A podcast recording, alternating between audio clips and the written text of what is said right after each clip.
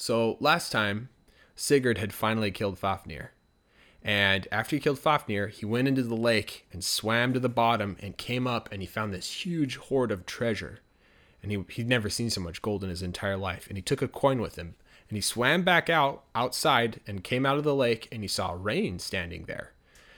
But Rain was acting kind of weird. And Rain said that they needed to cut out the dragon's heart and eat it to ensure that the dragon wouldn't come back to life. And so that's what they were doing. They were sitting there cooking the heart over the fire. And while they were cooking the heart, they started to hear a lot of feather like flapping noises. And so Sigurd looked up and there were thousands of crows just in the trees and all of them were all of them were cawing. It was really loud. It was kind of creepy. And they they kept flying and like going past Sigurd, you know, bumping on the top of his head with their talons, you know, just flapping near him. He's trying to get him away and Rain was looking at him and he was just trying to ignore him, but these birds would not like leave him alone. Sigurd was just so confused on what was going on. And then finally, Rain looked at the heart and he said, Oh, oh I, I think it's done. You can eat it now.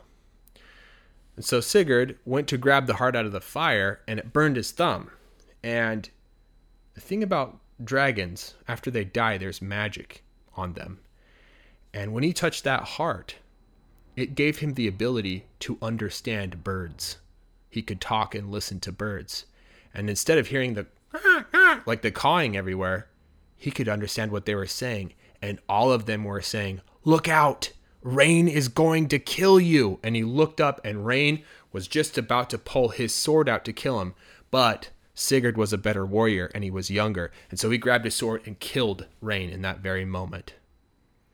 After that, Sigurd took all of the treasure and he was able to buy and hire lots of soldiers and armies and he was conquering tons of kingdoms until he finally had a castle of his own and he ended up becoming an evil man because he too was cursed by the treasure now when i looked at all the different versions of this myth like the swedish version and the german version none of them were very like explicit about whether or not sigurd was cursed by the gold but if you learn about all the other stories about Sigurd, he does a lot of really dark, evil things. And so I personally believe that he was cursed by this gold, and that's what made him such an evil king later. But regardless, it's interesting. Another thing that I find very fascinating about this is the fact that this story comes from the Norse or the Vikings.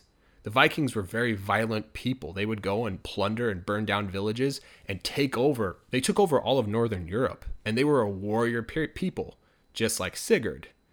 But what's interesting is even though they were, this story came from them. It's almost as if they had experiences where they were so obsessed with gold or taking places over that brother turned against brother or friend turns to get turned against friend. And it was almost like a cautionary tale to their children that, you know, greed can destroy you. You got to be careful with that. Regardless, I love this myth, and it's a shame because not that many people know about it. And if you have any other stories or myths that you would like me to talk about, or if you have any questions about this myth, just send me an email and we'll talk about it. 上一次我们讲到，Sigurd 终于把 Fafnir 杀掉了。他杀掉 Fafnir 以后，他到湖里游到下面，发现有个通道，再上来发现有超多的财宝，他从来没看过这么多金银财宝，所以他拿了一个金币游回去湖那边。他看到人也来了，但是人看起来怪怪的，而且还说要把龙的心脏挖出来吃掉，才能保证龙不会复活。所以他们现在正在用火烤龙的心脏。突然，他们听到很多挥动翅膀的声音。这个往上一看。看到很多的乌鸦在树里面，他们一直叫，一直叫，很大声，听起来有点恐怖。而且他们飞来飞去，还飞到 Sigurd 的身边，撞到他的头。Sigurd 试着把他们赶走，Rain 看着他们，试着不去理那些乌鸦，但是这些鸟就是不走。Sigurd 觉得很困惑，不知道是发生什么事。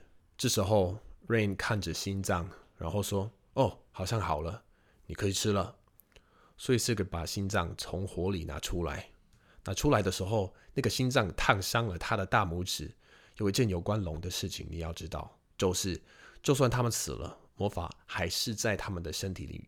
所以当 Sigurd 碰到那颗心脏的时候，是给他一个可以跟鸟沟通的能力，他可以跟鸟说话，也可以听懂鸟在说什么。所以他现在不是听到乌鸦啊啊的叫，而是听懂他们在说什么。他们在说：“小心，小心，人要杀你。”他一往上看，他就看到人准备拔剑杀他。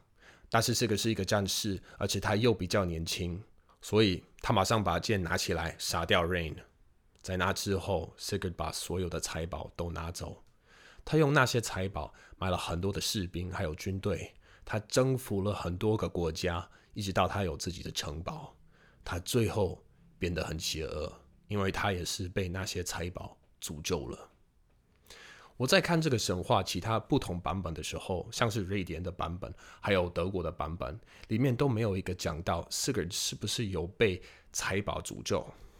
但是你看越多其他有关 Sigurd 的故事，你就会发现他后来做了很多很黑暗、很邪恶的事情。